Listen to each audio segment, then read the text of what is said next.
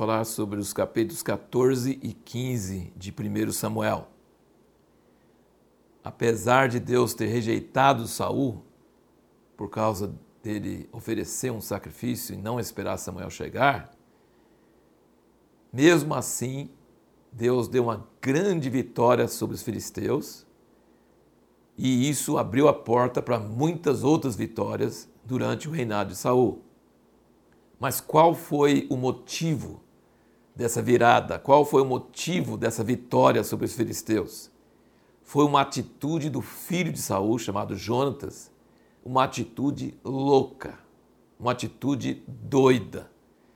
Enquanto Saul está lá, debaixo da árvore, lá, sem saber o que fazer, Jonatas vai com o escudeiro dele e fala: se é Deus que vai fazer uma coisa, tanto faz ser muitos ou poucos, porque quem vai fazer é Deus mesmo, não somos nós. E aí ele fala: vamos subir lá contra os filisteus, só nós dois? E vamos marcar um sinal, se é de Deus isso que eu estou falando. Se eles falarem assim, espera aí que a gente vai pegar vocês, a gente não sobe. Mas se eles falarem, sobe aqui que nós vamos te mostrar uma coisa, aí nós vamos falar que é Deus. E dito e feito. Quando os filisteus falaram, sobe aqui que nós vamos te mostrar uma coisa, ele falou: Deus está conosco. E ele subiu. Gente, quem sobe é uma tremenda desvantagem para quem está em cima. Muita grande desvantagem. Mas eles estavam com Deus. Deus estava com eles. E eles entraram e Jonatas derrubava e o escudeiro matava. E a terra tremeu, o arreal tremeu. Deus fez um milagre impressionante. E qual foi a janela? A fé e a coragem de Jonatas. Isso abriu uma vitória tremenda sobre os filisteus, que acabou abrindo para muitas outras vitórias.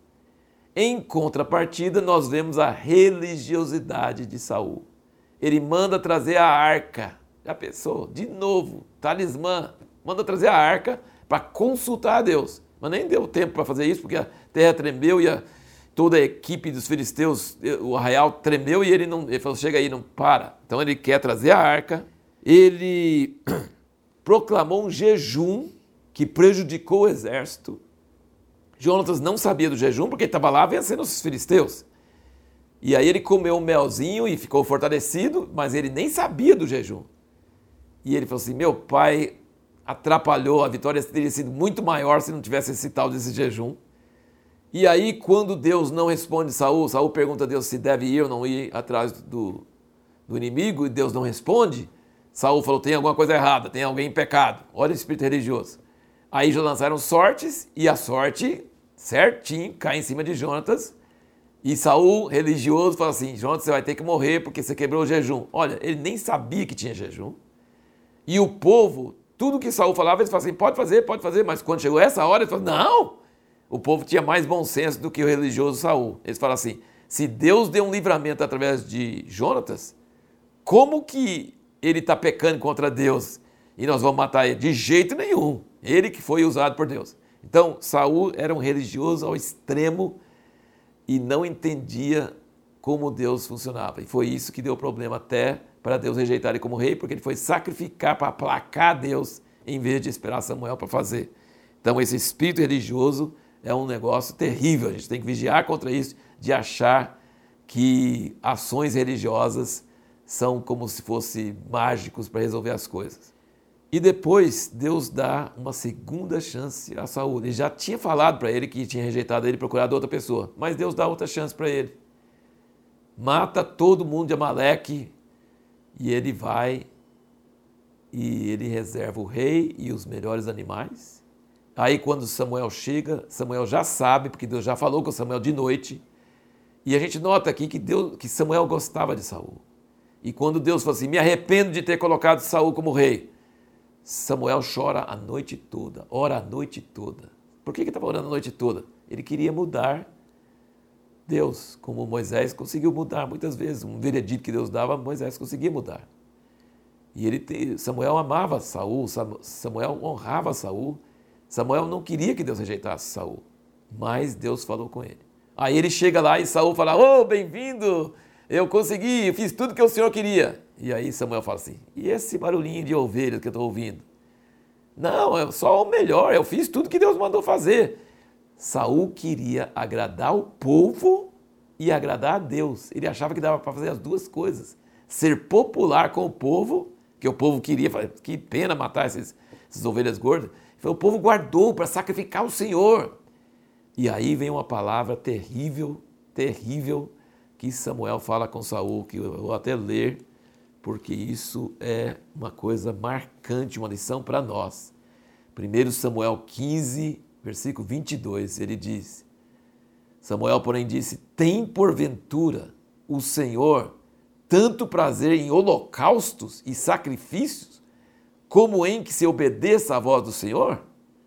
Eis que obedecer é melhor do que o sacrificar, e o atender do que a gordura de carneiros. Porque a rebelião é como o pecado de adivinhação, e a obstinação é como a iniquidade da idolatria. Porquanto rejeitaste a palavra do Senhor, ele também te rejeitou a ti, para que não sejas rei. Ele foi reprovado na segunda prova.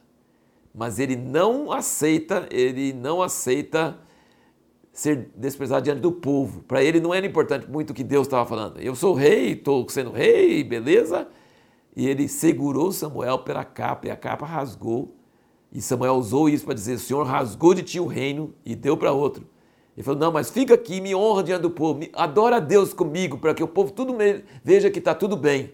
E Samuel atendeu ele e depois foi embora.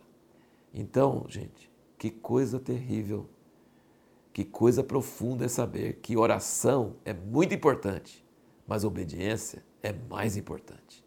Tem pessoas que não querem obedecer uma palavra de Deus e ficam orando. Lembra de Balaão? Deus já tinha falado que ia abençoar Israel e ele fala: Deus, é para ir ou para não ir?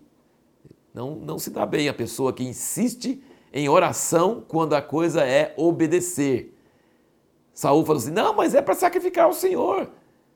Samuel falou assim: Mas Deus mandou matar tudo e não é muito melhor obedecer do que sacrificar. E aí ele diz: desobediência ou rebeldia é igual o pecado de idolatria ou feitiçaria ou adivinhação. E nós vamos ver como é que isso aconteceu. Se a pessoa é desobediente, ela acaba caindo em pecados cada vez piores. No próximo vídeo, nós vamos responder a pergunta: o que capacita uma pessoa a fazer proezas para Deus e para seu povo? Qual o fator que torna a pessoa capaz de fazer proeza a favor de Deus e do seu povo?